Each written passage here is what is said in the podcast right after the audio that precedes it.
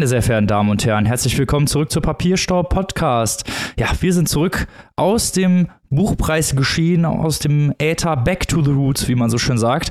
Und natürlich gehe ich nicht Back to the Roots alleine, sondern wie immer mit meinen besten, tollsten und schönsten Mitpodcasterinnen aller Zeiten. Zum einen dazugestaltet aus dem wunderschönen Saarbrücken, Maike. Salü. Und natürlich auch wieder mit am Mikrofon am Start aus dem wunderschönen Hannover, Annika. Hallihallo. Und getreu nach dem Motto Back to the Roots ist er natürlich auch von Anfang an mit dabei und auch heute unser Mann aus Münster, der Robin. Halli, Hallöchen. Da sind wir wieder. Zu einer alteingesessenen Folge sozusagen, zum ursprünglichen Konzept zurückkehrend. Und natürlich, wie immer, unser ursprüngliches Konzept gibt es natürlich erstmal eine Runde Vorgeplänke hier. Denn wir haben ein paar tolle Neuigkeiten aufgetan. Und die erste Neuigkeit ist ja doch, ich finde es schon ziemlich überraschend, denn die Schriftstellerin Sibylle Berg, bekannt für Bücher wie Grime, Brainfuck, hatten wir auch hier vorgestellt, sie ist häufig ja schon mal hier mit ihren Büchern in unserem Podcast gewesen, kandidiert jetzt für die Partei um einen Sitz im Europaparlament. Grundsätzlich finde ich es ja begrüßenswert, wenn SchriftstellerInnen sich politisch engagieren. Also das heißt nicht, dass SchriftstellerInnen sich zwingend zum politischen Tagesgeschehen oder irgendwas äußern müssen. Überhaupt nicht. Das sind schließlich Künstler, die entsprechend auch als KünstlerInnen agieren können in komplett freien Spielwiesen, in denen sie ihr Künstler-Ich, ihr echtes Ich, ihr erzählerisches Ich immer wieder in unterschiedlichen Konstellationen zueinander in Verhältnis setzen können. Ihr merkt, äh, mein Lieblingsschriftsteller ist Christian Kracht. Also wer bin ich zu fordern, dass alle immer eins zu eins sich äußern und äh, politisch vor allem äußern sollen. Aber grundsätzlich, wenn sich SchriftstellerInnen dazu entscheiden, finde ich das erstmal gut. Aber aber muss es denn die Partei sein. Die hat in letzter Zeit äh, vor allem mit peinlichen Aktionen auf sich aufmerksam gemacht. Also ob sie jetzt den Fernsehgarten stören, was nun wirklich der lämste Gag ist, den man sich einfallen lassen kann, dass der Fernsehgarten jetzt nicht gerade intellektuellen Unterhaltung ist. Geschenkt muss man da jetzt als Partei durch die Gegend laufen und stören. Ich weiß es ja nicht. Oder die rassistischen Gags, für die die Partei äh, in der Presse war, der MeToo-Skandal, nicht zuletzt das Zerwürfnis zwischen Martin Sonneborn und Nico Semsrott. Ein richtiger Generationenkonflikt, wo der jüngere Komiker Semsrott dem Martin Sonneborn, der seit Ewigkeiten als Urgestein für die Partei steht, vorgeworfen hat, keine Kritik anzunehmen und Boomer-Humor zu pflegen. Sehr öffentlich haben die sich gestritten. Also die Partei in wirklich schwierigem Fahrwasser. Wir können gleich auch noch drüber reden, ob das Konzept der Partei das sich ja eigentlich gestützt hat auf eine apolitische Gesellschaft und durch Nonsens-Slogans aufrütteln wollte, ob sich dieses Konzept nicht im jetzigen politischen Klima überlebt hat. Ich finde das alles sehr fragwürdig, was Sibylle Berg im Europaparlament mit der Partei will. Ja, ich kann da nur zustimmen. Also ich sehe es genauso wie du, Maike. Grundsätzlich natürlich toll, gerade auch so ihre Begründung. Sie möchte den Rechten auch im Europaparlament nicht kampflos das Feld überlassen. Das ist natürlich, äh, da stehen wir natürlich voll hinter, hinter so einer Sache, gar keine Frage. Aber ich sehe es auch so. Also ich finde auch so ein bisschen, ja, die Partei hat sich überholt. Äh, dass die Arbeit im EU-Parlament kann frustrierend sein. Auch da wieder Beispiel Nico Semsrott. Aber ich finde auch gerade dieser Streit, den du angesprochen hast, der trifft es ja doch auch ganz gut wenn der Partei, so wie es bei diesem Streit äh, zutage kam, so ein bisschen frisches, junges Blut wählt und äh, Frau Berg, also in allen Ehren, sie ist natürlich eine ewig jung gebliebene, aber steht jetzt nicht gerade für eine neue Generation. Also da habe ich dann mehr so den Anschein oder es, es wirkt so ein bisschen so, als wenn diese Problematik ähm, ja, der Boomer-Witze da noch ein bisschen bestehen bleibt. Nicht, dass Sibylle Berg Boomer-Witze macht, das ist ganz im Gegenteil. Aber diese Neuerung der Partei, die vielleicht ganz gut getan hätte, bleibt dann hier auch wieder aus, wenn die Listenplätze 1 und 2 wieder mit dem, ja, mit, mit älteren KandidatInnen besetzt sind. Also von daher ist die Frage, denke ich, durchaus berechtigt. Wie soll das dieser Partei, der Partei, ein, ja, einen frischen Wind geben? Äh, frisches Blut, äh, frische Ideen, die sie vielleicht dringend braucht. Es wäre natürlich toll, wenn Sibylle Berg das einbringt. Äh, da schauen wir auch gerne mal drauf. Aber grundsätzlich ist mein Gefühl auch eher, ja, weiß ich nicht. Vielleicht wäre es an anderer Stelle besserer Einsatz gewesen. Ja, das denke ich auch. Also ich finde es natürlich auch gut, wenn SchriftstellerInnen sich politisch engagieren. Absolut, bin ich voll auf eurer Seite. Aber gerade die Partei ist leider auch schon seit Jahren so ein bisschen in der Identitätskrise, könnte man es nennen. Es ist eine, wie ihr schon gesagt habt, apolitische Partei. Man könnte auch sagen Protestpartei. Aber dieses Wort wurde ja schon in den letzten fünf bis zehn Jahren komplett äh, ad, ja, absurdum geführt. Weil die AfD war eine Protestpartei oder ist auf jeden Fall eine Protestpartei. Und viele der Slogans, die die Partei vorher rausgehauen hat, sind natürlich auch sehr satirisch gelagert. Wir leben aber eigentlich leider in so einer Postsatire-Zeit, fast könnte man sagen, weil eigentlich gar nichts mehr wirklich lustig ist oder zumindest auch die Grenzen schon ausgelotet sind. Die Grenzen sind mittlerweile so weit ausgelotet und das ist ja das, was Satire macht. Da hatten wir im letzten Exclusive ja auch noch drüber gesprochen, dass Kunst immer Grenzen ausloten muss. Und wenn Satire das nicht mehr kann, weil die Realität eigentlich die Satire überholt hat und wir in so einer, ja, sehr ideologisch aufgeladenen politische Grabenkampfzeit leben, dann ist Satire machen ganz, ganz schwierig, gerade mit diesen billigen Faktoren, die Michael vorhin ja auch schon genannt hast. Und das finde ich halt sehr schade. Also klar, ich finde das immer gut, wenn Satire gemacht wird, aber es funktioniert halt in diesen hochideologisierten, in diesen hoch emotionalen Zeiten nicht mehr wirklich. Und ja, da muss eine andere Lösung her als die Art, wie die Partei versucht, ihre Satire rüberzubringen. Vielleicht mal Inhalte, wäre mal ganz nett. Oder überhaupt einen Standpunkt haben, wäre schon mal ganz gut.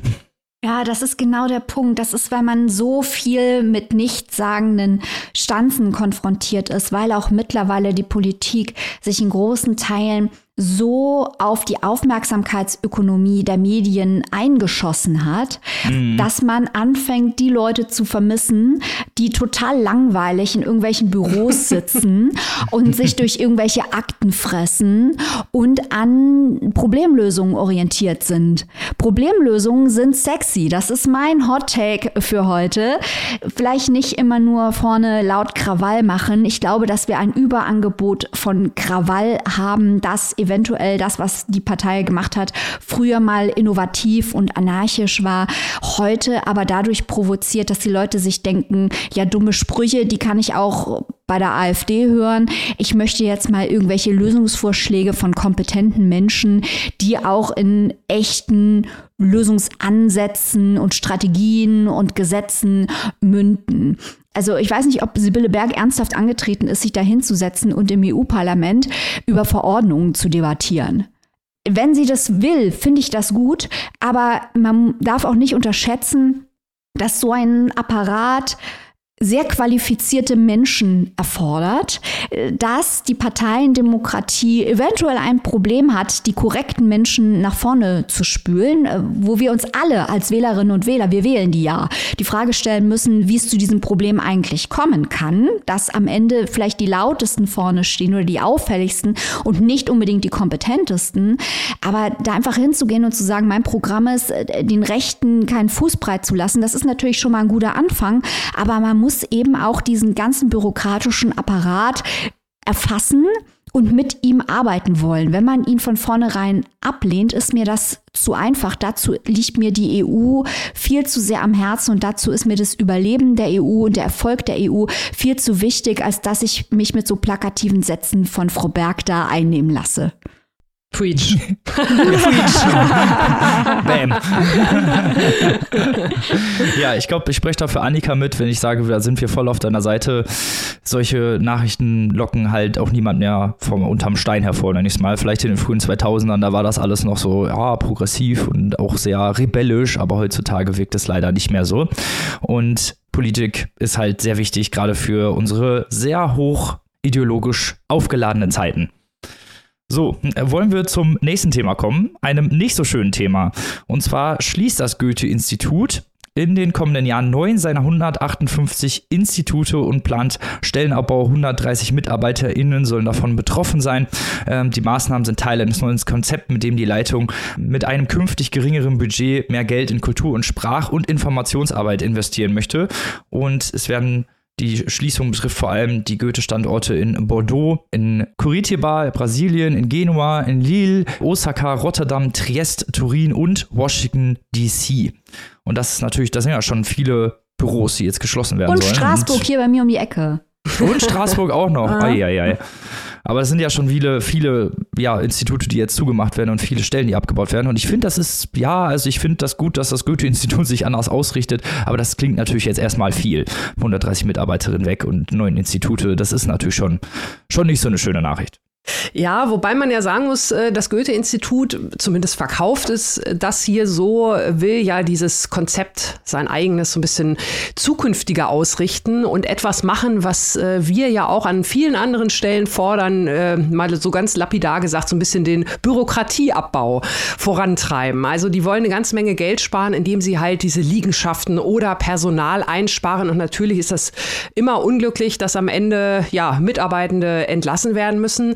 Aber äh, die Neuausrichtung soll ja auch ein bisschen, es soll digitaler werden, es soll effektiver werden, Sprachkurse und Prüfungen sollen besser werden, zeitgemäßer, moderner und man will ja auch die Ausrichtung vom Goethe-Institut allgemein ein bisschen weiten. Und zwar, es werden Standorte geschlossen. Robin, da hast du ja ganze Menge gerade schon erwähnt, aber es werden auch neue entstehen in Gebieten, die bisher vielleicht nicht so erschlossen sind. Zum Beispiel in Osteuropa, da soll also noch ein bisschen was dazukommen in den USA, im mittleren Westen zum Beispiel und Texas, also nicht immer nur in den großen Metropolen, sondern auch mal ein bisschen mehr rein ins ländliche gehen. Es ist, äh, ja, wie man es macht, macht man es falsch mal wieder oder richtig. Also ich finde durchaus äh, diese Idee, sich so ein bisschen zu verschlanken, auch was die Personalkosten, dieser Wasserkopf, was man immer sagt, was da immer noch so ein bisschen oben drüber ist und dafür das Ganze so ein bisschen moderner zu machen und auch neue Gebiete zu erschließen, hat ja auch was für sich. Also ich glaube, so ein bisschen lachendes Wein weinendes Auge. Oder wie seht ihr das? Ich finde auch, dass das Goethe-Institut seine Softpower anders einsetzen sollte. Eigentlich ist Softpower schon der falsche Begriff. Früher dachte man ja Kulturexport und Völkerverständigung und alles, was nicht mit Geld und Krieg zu tun hat, das ist eigentlich Softpower. Aber spätestens seit Südkorea mit dem Export seiner Kultur, sei es jetzt kulinarisch, sei es jetzt natürlich über K-Pop, die Musik mit BTS, gezeigt hat, dass sowas ein echter diplomatischer Einfluss ist und Unsummen an Geld für Länder generieren kann, sollte sich Deutschland überlegen, wie man die eigene Kulturexportstrategie vielleicht anders aufstellt. Ist ja nicht so, dass wir nichts hätten. Ne? Das könnte man sicher noch weiter optimieren. Das, was die Goethe-Institute machen, ist ja schon toll, aber da geht noch mehr. Von daher bin ich dabei euch. Das neu aufzustellen ist eine gute Idee. Es darf aber am Ende vom Tag nicht eine Nebelkerze sein, zu sagen, es ist unsere neue Strategie und eigentlich ist es nur Geld einsparen. Von daher bin ich gespannt, wie sich das künftig entwickeln wird. Wir haben erst kürzlich über Einsparungen äh, gesprochen bei der Bundeszentrale für politische Bildung. Auch das hier fällt es im weitesten Sinne in den Bereich äh, Bildung, Kultur. Klar, jeder Bereich weint, wenn bei ihm gespart wird, aber im jetzigen politischen Klima, man kann es nicht oft genug wiederholen, ist an der kulturellen Bildung und der Völkerverständigung zu sparen keine gute Idee. Von daher baue ich darauf, dass die neue Ausrichtung des Goethe-Instituts granatenmäßig toll wird, hoffe ich. Die Hoffnung teile ich. ja, auf jeden Fall. Man sollte aber, äh, um das Bild zu vervollständigen, auf jeden Fall auch noch erwähnen, dass 14 Millionen vom Etat für das Goethe-Institut vom Haushaltsausschuss des Bundestags erstmal auf Eis gelegt mhm. wurden, mit einer Sperre belegt, mit eben dieser Aufforderung, Leute, ihr müsst jetzt aber mal ganz, ganz, ganz schnell und dringend reformieren. Und das ist jetzt halt diese Reformation, dieses neue Zukunftskonzept. Und jetzt gibt es auch die 14 Millionen wieder. Also von daher, ja, scheint da doch auf jeden Fall ein bisschen Bums dahinter zu stehen. Nicht unbedingt ein Doppelbums, aber vielleicht einer. Ja, also äh, ich glaube 3,3 Prozent niedriger ist jetzt das äh, Budget. Mhm. Das klingt nicht so viel. Wir drücken dem Goethe-Institut die Daumen. Absolut. Bevor wir hier loslegen mit unseren drei regulären Neuerscheinungen, und ich bin schon total aufgeregt, weil nicht nur Neuerscheinungen, sondern ausländische Literatur, übersetzte Literatur. Ah, gleich geht's los. Und äh, vorab. Annika vorab, hat eine Überdosis deutschsprachige ja, Literatur ja, ja. Vorab nochmal, falls es euch ähnlich geht, ein kleiner heißer oder kalter, weiß ich nicht, wie es passend ist, Tipp aus Norwegen. Und zwar ist vor kurzem Die Wahrheiten meiner Mutter, der neue Roman von der norwegischen Autorin Vigdis Hjort erschienen. Den möchten wir euch auch nochmal ans Herz legen, weil wir haben ihn nämlich schon vorgestellt in Folge 2 256 in unserer diesjährigen Folge zum International Booker Prize. Da war der Roman nämlich nominiert. Ein ganz spannendes Buch über eine sehr, sehr komplizierte Mutter-Tochter-Beziehung, die nicht nur im Roman spielt, sondern auch darüber hinaus auf der realen Ebene sozusagen in Norwegen für einiges an Wirbel gesorgt hat. Hört mal rein, Folge 256 oder lest mal rein. Die Wahrheiten meiner Mutter von Victus Jord. Jetzt ganz frisch erschienen auf Deutsch bei unseren Freundinnen von S. Fischer. Yay! So, dann lass uns doch direkt mal zum ersten Buch dieser Folge kommen. Und jetzt wird's kriminell und es geht in die USA und es geht um einen Mordfall. Annika, was ist da los? ja, das äh, wollte ich gerne wissen von Seite 1, aber jetzt muss ich gleich nochmal kreischen, weil jetzt ist es endlich soweit. Wir stellen euch hier ein Buch vor, das wir schon sehr, sehr häufig in diesem Jahr angeteased haben, weil es einfach toll ist, weil wir die Autorin lieben und jetzt endlich auf Deutsch. Es ist der Neuroman von Rebecca Mackay. Juhu! Eskalation. Ich, ja, Wahnsinn.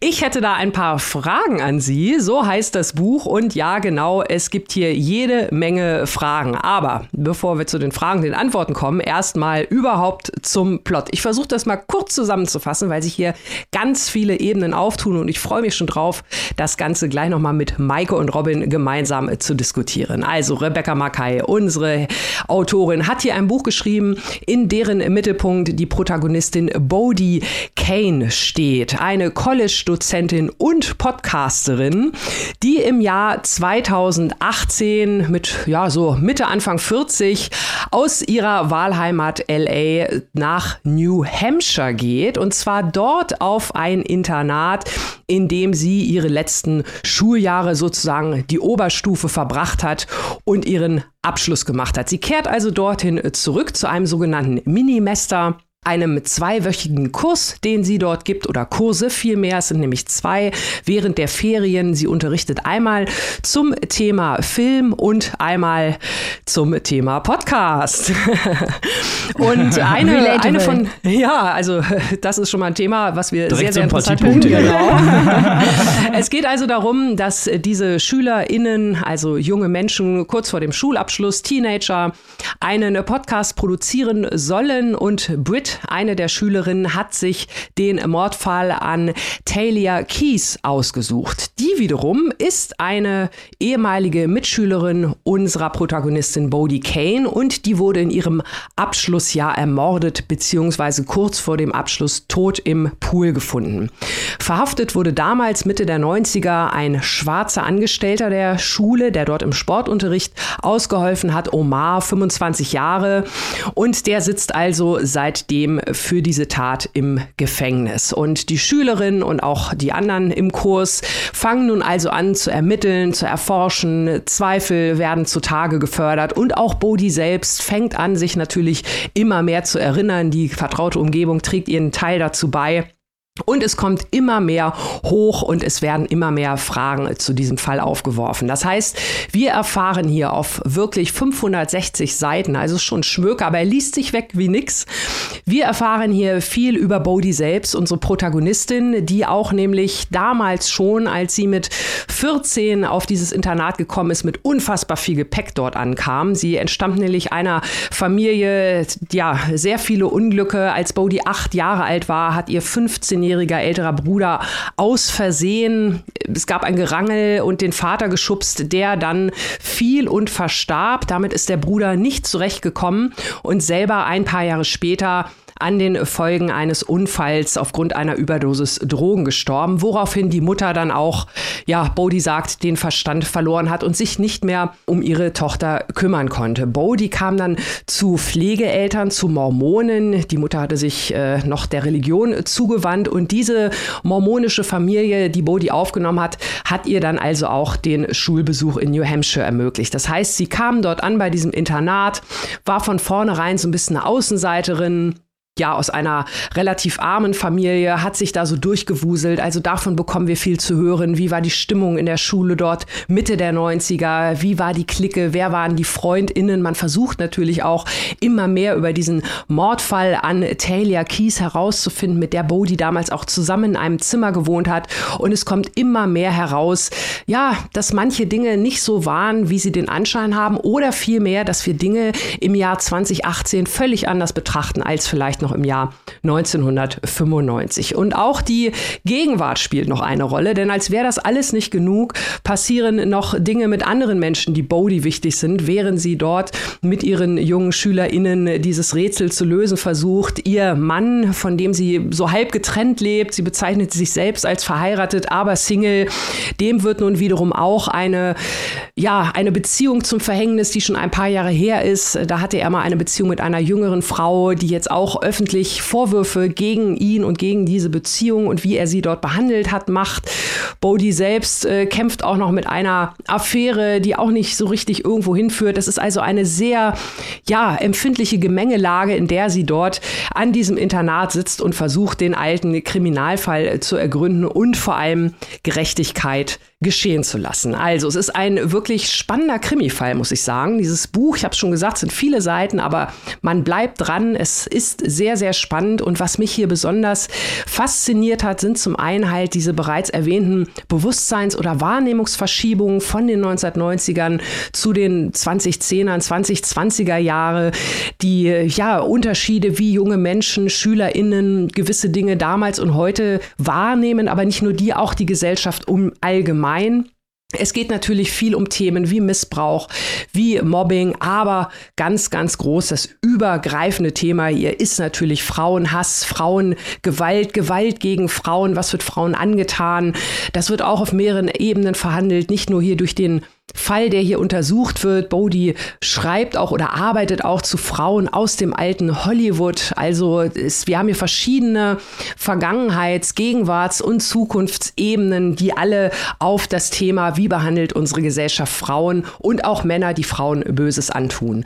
Und das Ganze auch noch digital, denn eine kleine Online-Community, die dem Ganzen nachgeht, die gehört natürlich auch dazu. Also viele Themen und ein wirklich unfassbar dichter, dicker, satter Plot, der mich richtig, richtig begeistert hat. Also ich habe mich sehr, sehr lange auf dieses Buch gefreut, völlig zu Recht, wie ich jetzt erfahren habe. Nicht, dass ich was anderes erwartet hätte, aber es hat Spaß gemacht, es war spannend und es behandelt viele wichtige Themen. Maiko Robin, wie hat's euch gefallen? Seid ihr auch so begeistert oder habt ihr noch Fragen an mich? also ich muss ja sagen, mir hat es auch sehr gut gefallen. Ich habe ja schon in der letzten ähm, Preislistensaison äh, immer die Daumen gedrückt, dass Makai nominiert wird. Ich habe das Buch aber ganz anders gelesen als du. Ich würde dir widersprechen, Annika. Ich würde oh. sagen, dass es hier nicht um Frauenhass in erster Linie geht. Ich würde argumentieren, dass es hier in erster Linie um Narrative und das Framing von Narrativen geht. Denn zum Beispiel, wenn man diese Plotline anschaut mit Bodis Ehemann Jerome, der wird auf Twitter gecancelt, weil er vor Jahren, als er in seinen 30ern war, eine Beziehung zu einer 21-Jährigen hatte und das war eine konsensuelle Beziehung.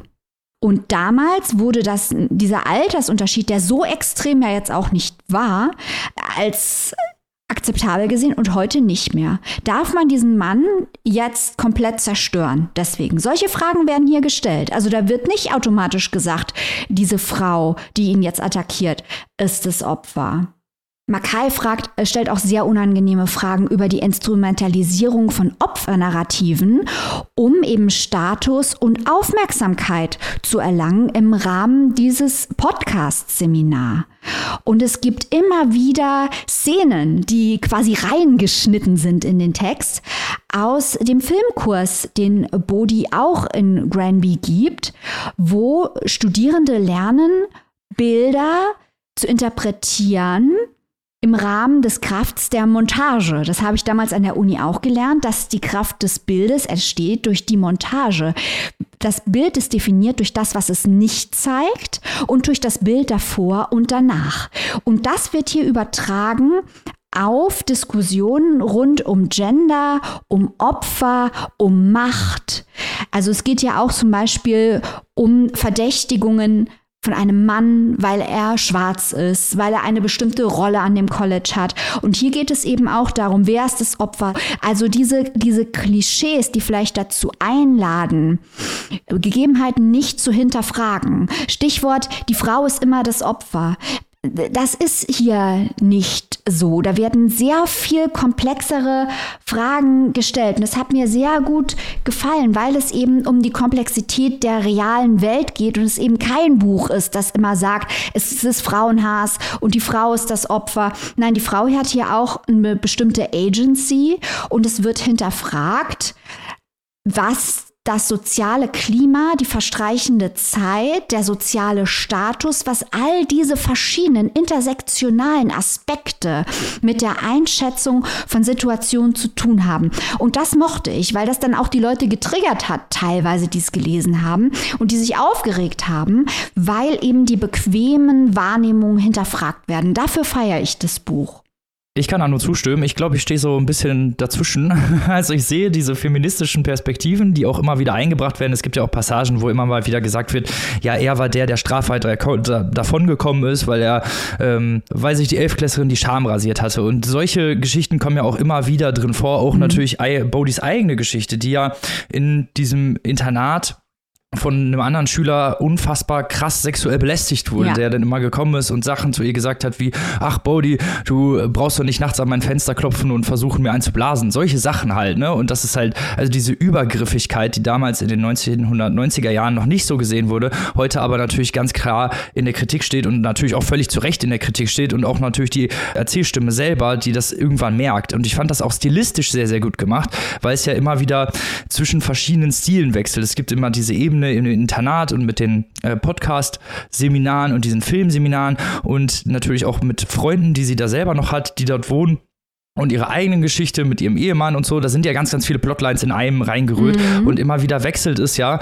auch äh, zu dieser Tat zu diesem Tathergang, wo sie, wo die Erzählstimme sich vorstellt, wer das getan haben könnte und wie er es getan haben könnte. Und das fand ich halt auch sehr spannend, wie diese unterschiedlichen Perspektiven und diese unterschiedlichen Plotlines zusammengeführt werden, weil die sind nicht chronologisch. Und das nee. fand ich halt auch sehr gut. Man erfährt erst nach und nach, wer da eigentlich welche Rolle in dieser Schule hat und auch welche Rollen die jeweils selber eingenommen haben. Und wer es dann am Ende war, fand ich gar nicht, fast gar nicht mehr so spannend, weil ich schon so abgelenkt war von diesen ganzen Ideen und von diesem ganzen stilistischen, ästhetischen, dass dass ich äh, schon fast, äh, ja, schon, schon fast gar nicht mehr richtig auf diese Krimi-Plotline gesehen habe. Und Kritik zum Beispiel habe ich nämlich auch gesehen an diesem, ja, ich nenne es mal Mordvoyeurismus, der mhm. ja auch sehr, sehr stark ist. So diese ganze Online-Community, die sich für diesen Mord interessiert, die selber Nachforschungen anstellen, die sich auch, ja, eine gewisse voyeuristische Art, so eine Faszination davon ausüben. Und diese True Crime Podcasts, also ich glaube, das ist eins der Genres, die in den Podcast-Charts, egal wo weltweit, relativ weit oben stehen, weil True Crime halt doch schon ziemlich viele Leute anzieht. Und diese Kritik hat mir auch sehr, sehr gut gefallen, dass sich halt so viele da reingraben und selbst die, die da drin, also die, die dabei waren, sich gar nicht ganz sicher sind und häufig einfach alleine gelassen werden wollen. Da gibt es ja auch zum Beispiel Leute, die im Internet, die sehr übergriffig sind und dann auf einmal Leute anrufen, die damit zu tun hatten, den früheren Freund von Thalia zum Beispiel. Und das sind so Sachen, die habe ich, ja, die fand ich sehr, sehr gut eingearbeitet. Es ist ein Buch, was ein bisschen, finde ich, all over the place ist, so manchmal mit den Plotlinien, aber doch ja. ein, ein sehr fokussiertes Thema Thema dann hat oder auch so diese Themen, die du gerade erzählt hast und auch die du beschrieben hast, Annika, sehr, sehr gut umgesetzt werden, finde ich. Und das in einem Buch, was 560 Seiten hat und sehr, sehr, sehr viel in ganz viele verschiedene Richtungen geht und trotzdem hat man hinterher ein sehr klares Bild von der Geschichte. Das ist halt auch der Trend, der hier gezeigt wird. Ne? Also früher hat man sich nicht auf die Seite der potenziellen Opfer gestellt, weil das nicht en vogue war. Und mhm. heute mhm. werden bestimmte Opfer gestärkt, weil das en vogue ist. Beides hat mit Moral nichts zu tun. Eigentlich muss objektiv moralisch investigiert werden, was hier passiert. Und das finde ich auch sehr interessant, gerade am Beispiel von True Crime, das du genannt hast, Robin, weil viele dieser True Crime Podcasts, es gibt natürlich auch gute, die Fragen stellen über das Justizsystem, Fragen stellen über die menschliche Verfasstheit, aber es gibt auch welche, die ergötzen sich an Blut, an Leid, am Spektakel der Brutalität und es ist einfach nur widerlich und das zeigt auch, dass hier ja dass hier einfach äh, menschlichen Impulsen und dem Herdentrieb nachgegangen wird. Und darüber redet mhm. das Buch auch. Es hat mir gut gefallen. Ja, ja. Also ich, äh, ich kann euch beiden zustimmen und ich glaube, wir liegen allgemein alles, äh, alle nicht so weit auseinander. Das ist ja auch das, was ich meinte mit dieser, mit dieser Wahrnehmungsverschiebung und mit dieser Bewusstseinsverschiebung. Also ich finde das wirklich total äh, spannend, wie sich die, die, die Selbstbild auch ändert. Und mhm. ich habe mich da gewissermaßen auch viel an ähm, Virginie Despont äh, zurückerinnert, liebes Arschloch. Also Stichwort die Frauen meiner Generation und das sage ich einfach mal so, weil das passte da ziemlich gut. Hier passt es noch besser, weil ich habe meinen Abschluss auch 95 gemacht. Ich habe mich da viel wiedererkannt. Unsere Generation war die Meisterin der Selbstironie. Ne? Also die Frauen, die eben, wenn so ein Spruch kommt wie das, was du gerade gesagt hast, äh, Robin, dieses Beispiel von dem einen Schüler der Bo, die da die ganze Zeit wirklich echt terrorisiert. Mitte der 90er hätte man da wirklich gesagt, ja komm, jetzt stell dich doch mal nicht so an, ne? Oder immer dieses Boys will be Boys, der ärgert dich doch nur, der hat dich noch lieb und so. Ja, genau, das ist, was ne? von dir. Ja, ja, genau. Der mag dich doch eigentlich, also wie sich das wirklich so im, im Laufe der letzten 30 Jahre, 35 Jahre geändert hat, das fand ich unfassbar spannend. Das habe ich da an ganz, ganz, ganz vielen Stellen wiedergefunden. Natürlich auch genau die Frage, wer ist Opfer, wer ist Täter, in, wer nicht, äh, wer verhält sich wie, wer sagt was. Und äh, auch diese Kritik, die sich ja bis ins Hier und Jetzt der Erzählung durchschlägt, die, ja, wie es im Buch so schön heißt, die wohlgefeilte Online-Entrüstung versus halt Kritik da, wo es angebracht ist. Also, Maike, da hast du völlig recht, da stellt das Buch jede Menge unbequeme Fragen und ähm, das mag auch nicht jedem oder jeder gefallen. Aber wir wissen ja auch, die Erzählerin oder vielmehr die Protagonistin Bodhi, naja, sie ist auch jetzt nicht unbedingt jemand, wo man sagt, das hast du alles ganz, ganz toll und ganz, ganz super gemacht und stellt ja auch viele Fragen und weiß ja am Anfang auch selbst gar nicht, wo es hingeht. Also mhm. von daher finde ich, ist das auch so ein bisschen so eine Reise zu mir selbst gewesen, dieses Buch zu lesen. Ich weiß gar nicht, wie ich das richtig beschreiben soll, aber diese, diese Zeitunterschiede zwischen den 90ern und den 2020ern, äh, das fand ich wirklich äh, ziemlich super. Und äh, natürlich, klar, diese ganzen anderen Themen, äh, Robin, du hast das auch gerade nochmal gesagt, das wird ja auch im Buch thematisiert, dieses, äh, dass da Schülerinnen Angst haben, überhaupt diese wahren Verbrechen als Unterhaltung zu präsentieren. Stichwort die Dama-Serie vor gut einem Jahr auf Netflix, da gab es ja genau die gleichen Kommentare und auch Diskussionen. Also das fand ich auch wirklich sehr, sehr zeitgeistig und interessant und dann kann dieses Buch auch wirklich über diese vielen Seiten tragen, auch wenn es teilweise wirklich all over the place ist. Aber ich muss sagen, Bret Easton Ellis, The Shards, gut, das hat auf dem mhm. College gespielt, das hat natürlich auch so ein paar Parallelen. Das war natürlich noch ausufernder, war noch mehr Plot, da war noch mehr Erzählung. Und ich muss sagen, im Vergleich äh, bei Bret Easton Ellis hat mich, genau wie du sagst, Robin, der Kriminalfall irgendwann gar nicht mehr so interessiert. Hier bin ich tatsächlich bei Rebecca Mackay auch am Krimi die ganze Zeit dran geblieben. Und da muss ich sagen, ohne zu spoilern, fand ich das Ende auch ziemlich clever. Ja, und wenn wir hier schon bei den ganz großen College-Romanen sind, ähm, das hier hat auch was von The Secret History. Die ah. ganze Dark Academia-Sache fällt hier natürlich komplett weg. Das geht wirklich in diesen Kontrast, genau wie du es gerade beschrieben hast, Annika, zwischen mhm. der digitalen Neuzeit und den 90ern, wo ja Männlichkeit noch eine sehr stark andere Bedeutung hatte als heute, muss man sagen, oder was positive Männlichkeit bedeutet, was man sich als Mann so alles leisten kann, äh, ohne dass die Frauen sich denken, was ist das denn für ein Loser. Da haben wir uns doch in eine ganz gute Richtung entwickelt, würde ich mal sagen. Aber was mir hier gefallen hat, ist, in ähm, der Geheimgeschichte geht es eben auch um Verschiebungen, vor dem Hintergrund von Gender, von Klasse vor allem auch. Und auch das wird hier eben sehr schön durchgespielt in den 90ern im Vergleich zu heute. Und du hast es angesprochen, Annika, Bodhi ist als Charakter auch sehr kompliziert und sehr messy. Mhm. Da würden vielleicht auch manche Leute sagen, ja, die ist ja überhaupt nicht sympathisch. Mir hat das gut gefallen, mhm. weil Bodhi genauso unzulänglich ist wie jeder andere in diesem Roman. Ich finde, das ist ein wichtiger Punkt, den dieser Roman anspricht dass man eine gewisse Demut an den Tag legen sollte bei der Beurteilung anderer, sei es auf Twitter oder im wahren Leben, weil man vielleicht selber nicht immer alles richtig tausendprozentig perfekt macht. Und Bodhi steht auch ein wenig dafür. Und mir hat es auch gut gefallen, wie das fast ins Satirische kippt, wie zeitgeistig sie auch angelegt ist die eben neben ihrem Mann wohnt und diese komplizierte Ehe mhm. führt. Und auch diese Ehe steht ja irgendwie zwischen ja, also warum heiratet sie überhaupt? Ne? Sie steht zwischen dem mhm. traditionellen Konzept der Ehe und viel progressiveren Formen des Zusammenlebens und steht dazwischen, entscheidet sich nicht für eins. Und das hat mir unglaublich gut gefallen.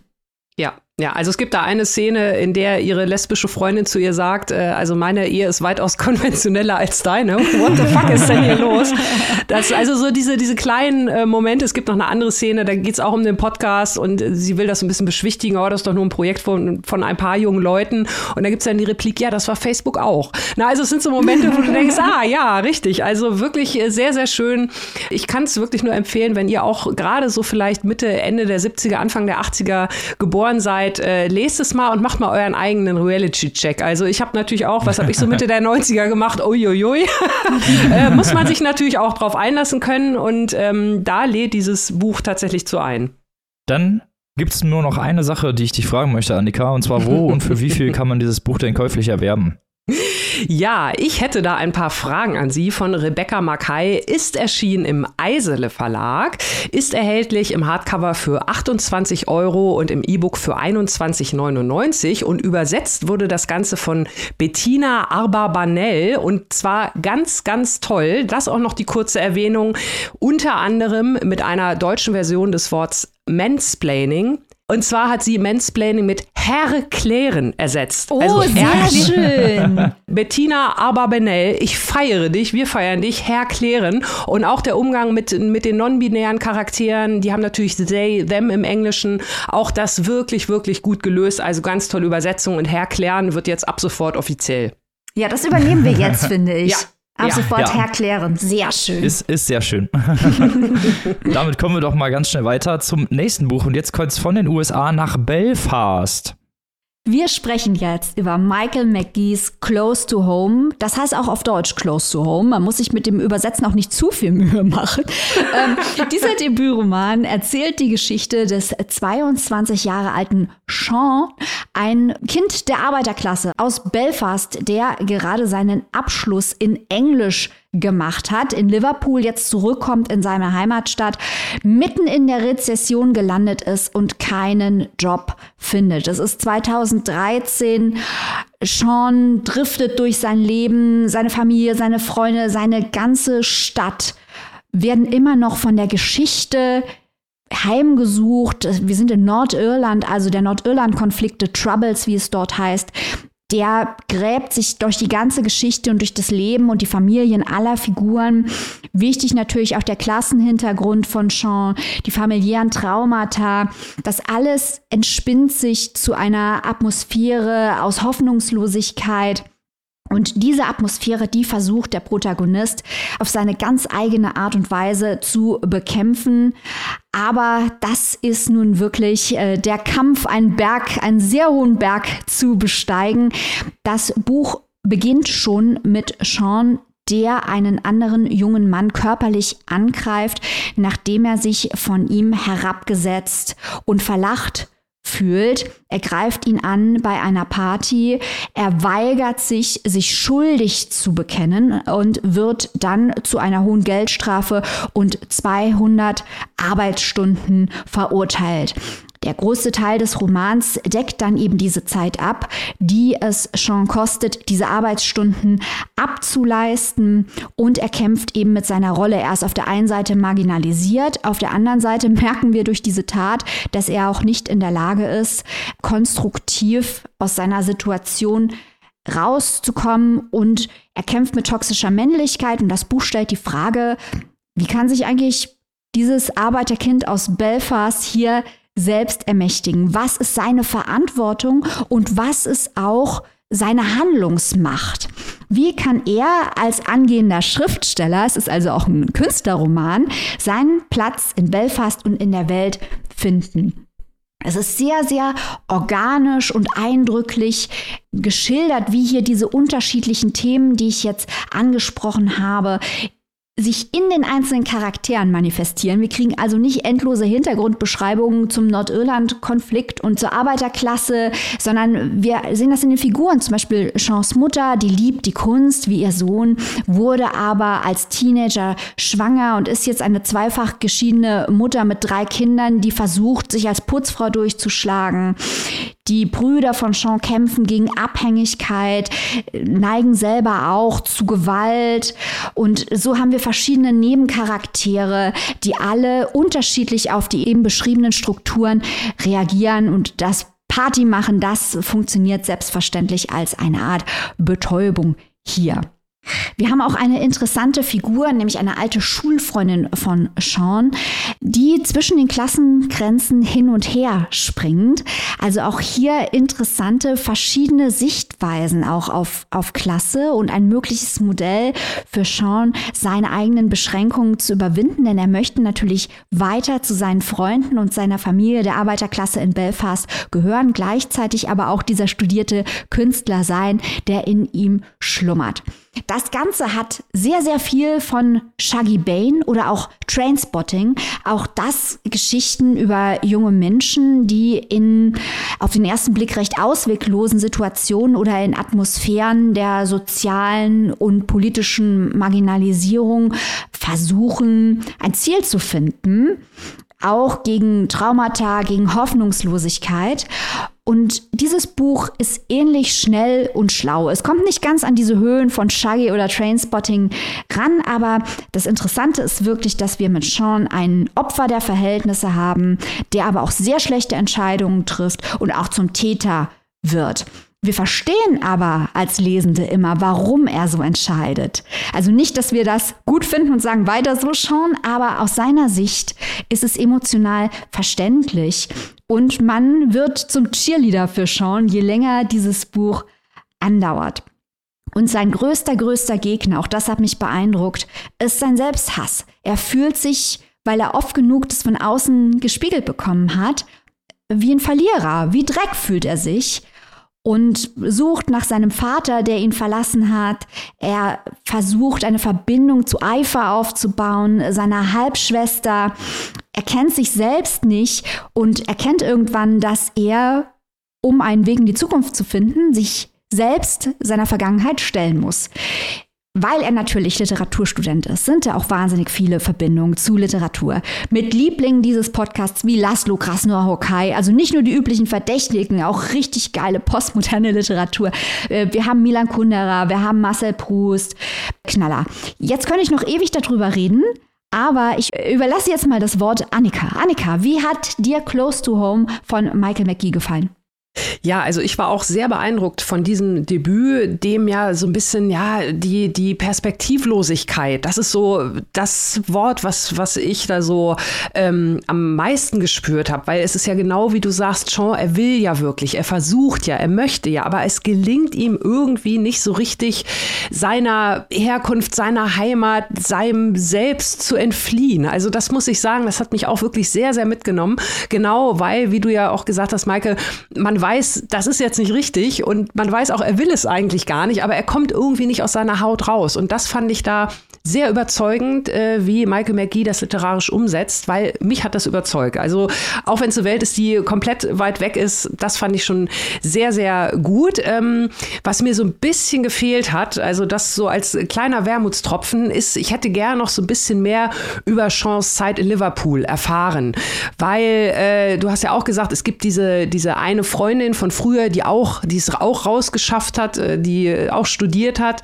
und äh, ja, die auch sehr viel erzählt, die sich dadurch auch neue Freundinnen und Freunde erschlossen hat. Und äh, für Sean, das war mir irgendwie ein bisschen zu sehr so ein, so ein ja, blinder Fleck. Also man erfährt zwar, dass er in Liverpool mit einem Moleskin-Taschenbuch durch äh, Notizbuch durch die Gegend gelaufen ist, sich Notizen gemacht hat, aber inwiefern er dort anders war, das hätte ich, das hätte mir noch so ein bisschen äh, ja, das wäre noch so ein bisschen die Würze gewesen. Aber auch so ist dieses Buch hier wirklich herzhaft, deftig und gut zu verdauen. die Nebencharaktere sind toll. Ich finde es sehr spannend, wie Michael McGee diese ganze Geschichte auch der, der Troubles, was das eigentlich alles bedeutet, anhand der Mutter erzählen lässt. Das hat mir auch wirklich gut gefallen. Und du hast ja auch gerade schon so ein paar Romane genannt, an die dich dieses Werk erinnert hat, die es nicht ganz erreicht. Äh, mich hat es noch an einen anderen Roman erinnert, den es aber aber auf jeden Fall übertrifft. Und zwar Zwei Leben von Gabriel Krause. Das hatten wir hier auch mal oh. vorgestellt. Sehr, sehr, sehr ähnliche Ausgangslage. Also auch ein junger Mann aus ja, einer sozial schwächeren Schicht mit Gangkriminalität, mit Banden und so weiter, der auch studiert und versucht also diese titelgebenden beiden Leben unter einen Hut zu kriegen. Da hatten wir so diverse Kritikpunkte. Das war uns teilweise ein bisschen zu sehr Haut drauf. Könnt ihr gerne noch mal reinhören, Folge 184. Und ich finde, die ganzen Kritikpunkte, die wir bei dem Buch hatten, hat Michael McGee hier in Close to Home weitaus besser umgesetzt. Also das war für mich sehr viel organischer, wie Sean versucht, äh, ja, sich dort zurechtzufinden, wieder zu dem, was er in Liverpool gespürt hat, wieder auch in Belfast zu bekommen und wieder in diese Rolle reinzuwachsen. Ähm, das fand ich wirklich sehr, sehr schlau und sehr, sehr schön. Und man ist daran genau aus den Gründen, die du auch schon gesagt hast, ist da auch gerne dran geblieben, weil man fängt wirklich an, dann für Sean zu jubeln und es ist auch nicht so drüber und drauf, wie es bei Krause war. Hier Michael McGee, Close to Home. Ein trauriges Buch, das auch zeigt, wie sehr Angst in einer Gesellschaft einen Menschen auch nochmal umformt. Diese ganzen Sachen hier, toxische Männlichkeit und so. Also gar nicht Angst ungefähr unbedingt von anderen Leuten, sondern Angst von den, vor den eigenen Leuten, in der eigenen Gemeinschaft, die dich klein halten, die dich halt, äh, ja, die nur Gewalt als Lösung kennen, die nur, du bist ein taffer Mann und sobald man mal eine Frage stellt, äh, kommt dann gleich irgendwie ein abwertendes Wort für Homosexuelle. Ich will es jetzt hier nicht nochmal reproduzieren, aber ne, das ist halt wirklich diese, diese Angst vor den eigenen Leuten. Also das ist ist mir auch noch mal so hängen geblieben. Das ist äh, ja ein sehr ansprechendes Sozialdrama, vor allem für ein Debüt. Daumen hoch. Ja, also ich muss auch sagen, das ist eines dieser Bücher, bei dem ich mich geärgert habe, dass es eben nicht auf der Bookerliste steht. Da hätte es nämlich auf jeden Fall hingehört. Es ist sehr viel stärker als das meiste, was sich auf dieser Liste findet in diesem mhm. Jahr, muss man leider sagen. Ich habe das auch sehr gern gelesen, weil, wie du sagst, Annika, man fiebert mit mit der Hauptfigur. Diese Hauptfigur ist, wie schon eingangs auf drastische Art und Weise gezeigt wird. Eine sehr, sehr unzulängliche Person, aber äh, man liebt sie dafür und trotzdem, mhm. weil diese Person im Laufe des Buches lernt für sich selbst Verantwortung zu übernehmen. Und es stimmt natürlich, als Debüt hat das Ding auch ein paar Schwächen. Also was ich mich zum Beispiel auch gefragt habe, ist, wie kann es sein, dass der Protagonist in Liverpool mit den anderen Studierenden und englische Literatur-EnthusiastInnen abgehangen hat und dann kommt er auf einmal nach Belfast und hat Habitusprobleme. Da denkt ja, man sich genau. auch, das, macht, das macht keinen Sinn. also das hat so die typischen kleinen Schwächen, die Debütromane haben aber äh, ich würde sehr gerne ein weiteres Buch von Michael McGee lesen. Ich interessiere mich sowieso sehr für Bücher aus Irland und Nordirland. Da kommen immer ein paar Perlen her. Ich sehe ein kleines bisschen die Gefahr, dass dieses Buch hier in Deutschland untergehen könnte, gerade jetzt, weil es so nah am Buchpreis erscheint. Und ich möchte deswegen allen zurufen, macht es wie Annika, lest auch mal übersetzte Literatur. ähm, es lohnt sich. Das klingt ja schon mal sehr spannend. Wo und für wie viel können sich die geneigten ZuhörerInnen dieses Buch denn zulegen, liebe Maike? Close to Home von Michael McGee in einer Übersetzung von Hannes Meyer ist erschienen bei unseren Freundinnen von Eichborn. Das gebundene Buch mit einem fantastischen Cover, ich liebe es, kostet 24 Euro. Die keimfreie E-Book-Edition erhaltet ihr für einen Cent weniger, 23,99. Haben wir einen richtigen Schnapper gemacht. Ja, ohne Quatsch.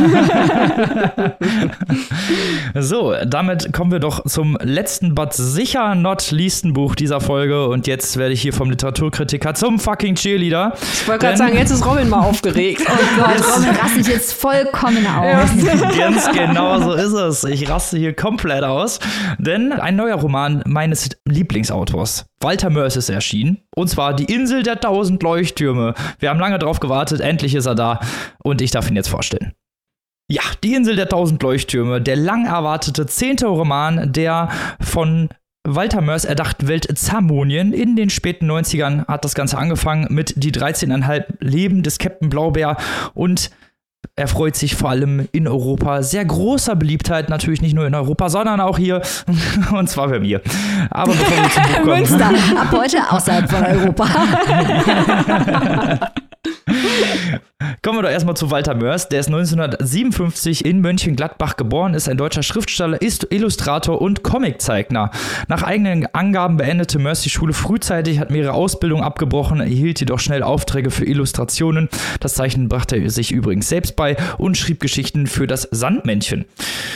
Er ist bereits seit Mitte der 1980er Jahre durch verschiedene Comicfiguren in Erscheinung getreten, die in Magazinen wie zum Beispiel Titanic oder Kowalski oder Der Rabe erschienen sind. Die bekanntesten Figuren sind zum Beispiel das kleine Arschloch oder die Hitler-Comics. Haben bestimmt viele von euch schon mal gehört. Für letzteres wurde Walter Mörs von rechtsradikalen Gruppen bedroht und erhielt teilweise sogar Morddrohungen. Mörs ist seit diesen ja, Comics öffentlichkeitsscheu und tritt seit den Nullerjahren nicht mehr persönlich auf. Selbst über alte Interviews und Auftritte hält sich das Gerücht, dass das gar nicht der echte Walter Mörs war. Also wir haben es hier mit einem Phantom zu tun eigentlich. und auch für den vorliegenden Roman hat er das Phantomhafte seiner Autorenpersona aufrechterhalten. Für die Sendung Druckfrisch mit Dennis Scheck ist ja nur als ja, Augsburger Puppenfigur aufgetreten und wurde von Andreas Fröhlich vertont. Also mehr anonym kann man eigentlich nicht mehr sein. Kommen wir erstmal zum Buch Die Insel der tausend Leuchttürme. Wie in vielen Zamoni-Romanen haben wir den Ich-Erzähler Hildegunst von Mythemetz, der bereits viele Abenteuer in Zamonien erlebt hat. Mythemetz ist ein Lindwurm, ein altertümliches Wort für Drache, von der Lindwurmfeste, in der die bekanntesten und beliebtesten Autorinnen Zamoniens wohnen.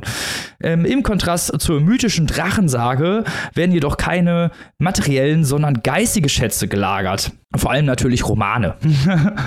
Mythemetz ist bekannter Hypochonder und soll auf die zamonische Insel Eidernorn, um seine Leiden in der dortigen Lungenheilklinik zu kurieren.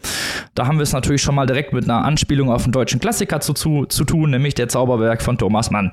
Da kommen aber später noch mehr Leute. Das Besondere an der Insel sind die 111 Leuchttürme, also es sind gar nicht 1000, die von Genies betrieben werden, daher auch der Name des Romans. Dort angekommen lernt Mythenmetz durch seinen Arzt von der kulturellen Vielfalt der Insel und erhält Tipps, was er erkunden soll. Mythenmetz besucht lokale Gastronomien, die vor allem Tiefseelebewesen servieren, erkundet das örtliche Museum und erfährt dadurch mehr über die Mythen und Legenden. Außerdem spricht er mit den spleenigen und teils verrückten LeuchtturmwärterInnen.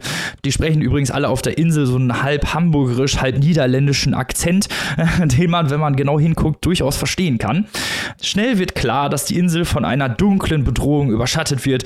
Hildegunst von Mythemetz versucht natürlich jetzt mehr darüber herauszufinden und begibt sich mal wieder in große Gefahr. So viel erstmal zum Plot. Im Grunde ist der Roman als Briefroman aufgebaut. Ähm, diese Briefe schreibt Mythenmetz an einen alten Freund, Wegen der Wetterlage ist jedoch kein Versand möglich und er schreibt sozusagen nur mit sich selber. Vom Stil ist das genommen, aber eigentlich wie alle anderen Romane von Mythenmetz, in denen er statt seines Freundes eigentlich ständig die Lesenden anspricht und diese sozusagen mit einbezogen werden. Äh, das wird halt jetzt hier über diesen Briefroman gemacht, aber eigentlich ist es stilistisch wie alle anderen Mythenmetz-Romane. Fast die Hälfte des Romans besteht aus Erkundungen der Insel, Eigenheiten der örtlichen Kultur und Geschichte über verschiedene Flora und Fauna. Untermalt ist das Ganze mit mal kleinen, mal größeren Zeichnungen, die einem ein Bild des Beschriebenen geben und immer, also so ein bisschen, sie sind jetzt nicht mega künstlerisch, aber sie sind irgendwie niedlich. ähm, der ganze Roman lebt von der Liebe zum Detail, von kreativen Ideenschöpfungen und von der Lust davon, Geschichten zu erzählen. Immer wieder finden wir auch hier Referenzen und intertextuelle Verweise auf Hochkultur, zum Beispiel Edgar Allan Poe, Lovecraft, Thomas Mann, habe ich ja gerade schon gesagt, J.R.R. Tolkien, Jules Verne, ganz, ganz, ganz viele Referenzen Referenzen und kleine Easter Eggs, die hier versteckt werden. Und diese kleinen Easter Eggs, die sind sehr, sehr spaßig zu finden, weil teilweise ganze Sätze aus anderen Büchern zusammengenommen werden, um daraus was anderes für die Geschichte passendes zu kreieren. Also wir haben es hier wirklich mit einem sehr, sehr großen intertextuellen Verweismonument zu tun.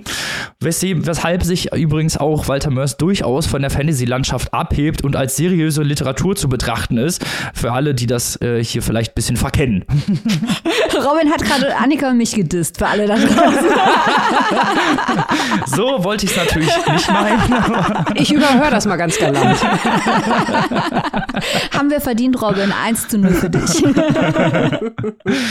es gibt auch immer mal wieder Referenzen auf popkulturelle Eigenheiten ähm, und die stellen sich, und der ganze Roman stellt sich damit auch voll gegen den Mitkalt. Also dieses ganze Autorfiktion wird hier total ad absurdum getrieben ähm, und zwar zu Recht und das ist auch gewollt so, dass das hier, dass hier viele literarische Tra Traditionen geehrt werden, indem sie eigentlich verballhaut werden und das ist eigentlich immer schon Teil des Stils und des, der Ästhetik von Walter Mörs Roman gewesen. Der Roman ist, wenn wir jetzt kommen wir mal zum Stichpunkt Ästhetik und Stil, eine Ansammlung von kleinen Easter Eggs, die sehr, sehr viel Spaß machen, auch für Unwissende. Also man kann da einfach so drüber weglesen, aber LiteraturwissenschaftlerInnen und Kenner des klassischen deutschen Literaturkanons werden hier sehr viel Spaß haben. Es gibt hier auch soziale und gesellschaftliche Probleme, die in der Realität existieren, die hier in der fiktionalen Version angesprochen werden und tatsächlich sogar verarbeitet werden. Also muss man auch erstmal schaffen.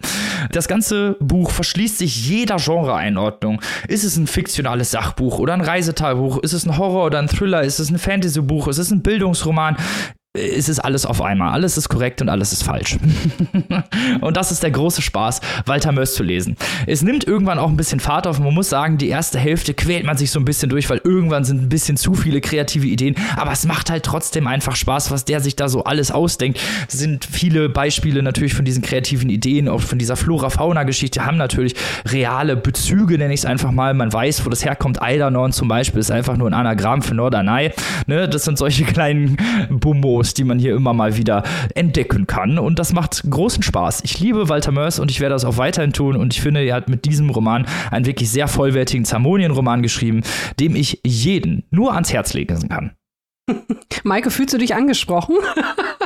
Ja, ich werde jetzt hier Robins Enthusiasmus auf Herz und Nieren prüfen. Nee, Quatsch, ich finde es total. ich bin dabei. Nee, ich finde es total schön, dass äh, Robin, wir prüfen trotzdem, Annika. Ich finde es total dass, äh, schön, dass Robin hier so aufgeht in der Begeisterung. Ich liebe das ja, Menschen zuzuhören, die über Bücher sprechen, die sie lieben. Mhm. Von daher, Robin, ist es für mich zweitrangig, worüber du sprichst. Wenn du so begeistert davon sprichst, gib mir auf jeden Fall das Herz auf. Aber, ne, du sagst dir, das ist vollwertige Literatur. Du hast schon sehr ausführlich ausführlich dargelegt, warum das ästhetisch der Fall ist mit diesen intertextuellen Verweisen und so weiter. Aber werden denn da auch hardcore soziale Probleme angesprochen? Äh, ja, Durchaus. Also man sieht hier zum Beispiel, gibt es die, das Thema des Klimawandels, spielt eine große Rolle, weil es eine, ist eine Insel, die wird auch langsam überspült. Also es wird nie das Wort Klimawandel in den Mund genommen, aber man merkt doch, wo diese sozialen und gesellschaftlichen Probleme herkommen. Es gibt zum Beispiel auch ähm, die Kritik an, am Überfischen am Überfischen der Weltmeere, am Überfischen von Tiefseefischen in diesem Fall. Aber das hat ja auch einen realen Ursprung, den wir hier äh, ja bei uns in der echten Realität, in keiner fiktionalen Version, ja auch leider so haben. Und auch gesellschaftliche Probleme wie zum Beispiel Klassismus werden angesprochen oder zumindest auch gezeigt. Ähm, es wird nicht alles bis zum Ende durchgesprochen. Wie gesagt, es ist ein Roman, der sich vor allem auf seine kreativen Ideen stützt und natürlich später auch noch eine sehr interessante, sehr spannende Geschichte bietet. Aber diese Probleme sind da und sie werden durchaus auch gezeigt, eben durch diese Fiktion fiktionalisierte Version der Welt, aber sie sind auf jeden Fall vorhanden. Also ich finde es auch super. Ähm, ich meine, dafür sind wir ja Papierstaub-Podcast. Wir machen hier, worauf wir Bock haben. Genau. So, ne? Das äh, sollte vielleicht nochmal erwähnt werden. Und äh, ich finde es auch gut, gerade was du nochmal jetzt gerade erläutert hast hier mit den sozialen Themen. Man kann sich ja dadurch auch mal für diese Themen neue Zielgruppen erschließen. Also mhm. das äh, finde ich auch sehr, sehr schön. Aber auch ich will jetzt hier nochmal ein bisschen mehr Butter bei die Fische haben. Also, gib mal hier jetzt so ein paar Beispiele. Du hast gesagt, das ist so unfassbar kreativ, diese Ideen, die Walter Mörs da raushaut, gerade auch in Bezug auf das, was er da fiktional noch erschafft. Äh, kannst du da mal so ein, zwei kleine Beispiele geben, damit Maike und ich uns das und natürlich die HörerInnen da draußen das noch besser vorstellen können? Absolut, auf diese Frage habe ich gewartet. Ja. es, eigentlich werden hier im Sekundentakt werden hier neue Ideen rausgehauen. Also spätestens dann, wenn das Kapitel kommt von Mythemetz in diesem Museum ist, da haben wir tausende Ideen, die natürlich auch teilweise auf Realität fußen oder zumindest reale Vorbilder haben. Aber hier mal so ein paar kleine Beispiele. Es gibt zum Beispiel einen Vogel auf dieser Insel, der ganz bekannt ist und für die Insel auch bekannt ist, aber eigentlich eher unfreiwillig. Das ist nämlich der Strandlöper. Das ist eine Möwe, die gar nicht fliegen kann. Und die eigentlich die ganzen Tag über die Insel watschelt und alle einfach tierisch abfuckt und voll nervt. Und dieser Vogel ist eigentlich nur dafür bekannt oder vom Aussterben bedroht gewesen, weil er selber zu blöd war, von seinem Felsen runter zu fliegen und deswegen unter Naturschutz gestellt wurde und die Inselbewohner den deswegen nicht essen dürfen.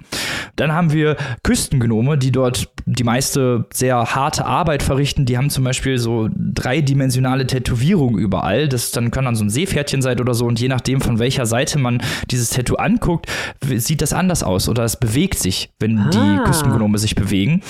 Oder zum Beispiel eben die Leuchttürme. Da sind ganz, ganz viele unterschiedliche Versionen. Es gibt welche, die sehen aus, als wären sie einfach dadaistisch irgendwie zusammengebaut worden. Es gibt welche, die sind, sehen aus wie Burgen. Es gibt welche, die sehen aus wie die Lindwurmfeste, von dem Mythomet selber kommt. Und die BewohnerInnen, die haben jeweils auch eine ganz eigene Geschichte. Und das sind so, so ein paar kleine Beispiele, die ich da jetzt so kurz, in kurzer Zeit für geben könnte. Ich könnte jetzt eine Stunde über diesen Roman reden und über diese ganzen kreativen Ideen, aber äh, no time.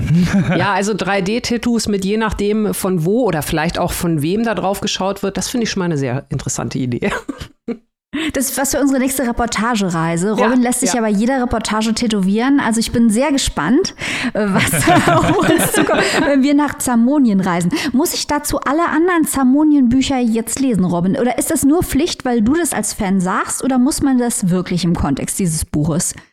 Ah, die Frage ist ein bisschen schwierig zu beantworten. Also im Kontext der Romane, ich habe ja alle gelesen, ich kann ja das Vorwissen nicht wegradieren, aber es gibt doch schon relativ viele Anspielungen auf alte Bücher und alte oder andere Romane aus diesem Zamonien-Universum, gerade was Mythemet selber passiert ist. Klar, da kann man so drüber lesen, dann erfährt man diese ganzen Geschichten nicht. Das ist auch per se für die ganze Story nicht ganz so wichtig, aber es gibt doch schon immer sehr, sehr viele auch Verweise aufs eigene Övre von Walter Mörs, die dann immer, klar, das wird, also das wird per Fußnote wird das äh, deklariert, dass das so ist oder in welchem Buch das steht, aber im Endeffekt ist es schon schwierig, glaube ich, ein bisschen für Einsteiger da wirklich alle Aspekte zu verstehen, muss man aber auch ehrlich gesagt nicht. Also da kann man auch wirklich einfach so drüber lesen, ist es auf jeden Fall auch für Einsteiger geeignet. Ich würde natürlich als Hardcore-Fan empfehlen, erst äh, mit, mit den frühen Mythenmetz-Romanen anzufangen, die Stadt der träumenden Bücher oder das Lind äh, Labyrinth der träumenden Bücher oder was auch immer. Aber es ist auch so konsumierbar, sagen wir es mal so.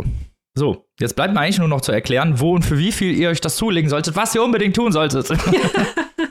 Ja, also ich wäre ja froh, ich hätte durch deine Rezension erfahren, ob dir das Buch gefallen hat oder nicht, Robin. Aber ich bleibe ratlos zurück. Ja, ich, ich muss ein bisschen, bisschen schüchtern heute, Robin. Ich, bin, ich möchte auch ein bisschen phantommäßig bleiben hier. Die Insel der tausend Leuchttürme von Walter Mörs erkennt, könnt ihr käuflich erwerben beim Penguin Verlag. 650 Seiten, großer Spaß erwarten euch da. Für 42 Euro in der Hardcover-Variante, die ich euch definitiv empfehlen kann. Oder 34,99 Euro als digitale Version, die ich euch nicht empfehlen kann, weil da sind ganz, ganz viele Bilder drin und ich glaube, die wirken weitaus besser als auf Papier als auf äh, digitalem Lesematerial. Aber nur meine Meinung. Damit sind wir am traurigsten Teil der Sendung angekommen und zwar dem Ende. Oh. Ja, alles Gute muss ein Ende haben, auch Papierstopp Podcast. Bevor wir uns in den Äther verabschieden, möchten wir natürlich wie immer unserer tollsten, besten und schönsten Community danken, unserer Steady-Community, die uns mit Herz, mit Leidenschaft und natürlich auch finanziell unterstützt. Ihr seid die Besten, ihr seid die Coolsten, wir lieben euch ganz doll.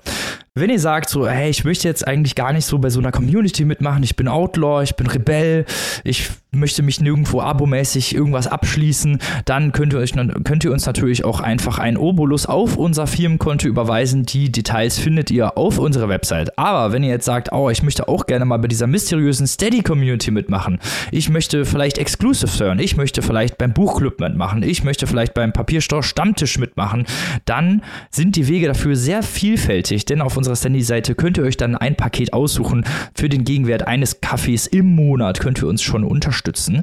Aber ich will gar nicht zu viel erzählen. Maike, wie kann man denn, wie kommt man denn auf unsere Steady-Community? Ich meine, ist das, ist das wie Rom? Ja, denn viele Wege führen dorthin. Robin, wir sind Yay. so eingespielt, wir sind so gut. Äh, ihr geht auf www.papierstaupodcast.de und klickt auf Steady. Oder ihr geht auf unsere Insta-Seite, auf die Bio und klickt auf Steady. Oder ihr geht auf Google und dann gebt ihr ein Papierstau. Und Annika?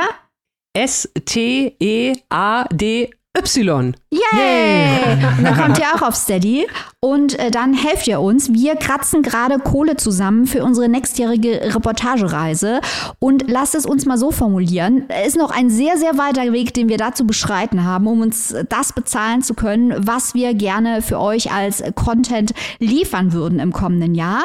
Von daher, dieser Content produziert sich hier nicht von selbst schmeißt ein bisschen Geld auf Steady, auf PayPal, auf unser Konto. Wir reinvestieren es in Hardcore-Content. Genauso ist es, so wie ihr uns kennt. Dafür stehen wir mit unserem Namen und wir verschwinden jetzt auch wieder in den Äther. Wir sind natürlich am nächsten Mittwoch wieder da mit drei tollen Neuerscheinungen. Bis dahin, liebe Leute, wie immer, gehabt euch wohl, liest was Gutes und bleibt bitte gesund. Bis nächste Woche. Tschüss. Tschüss.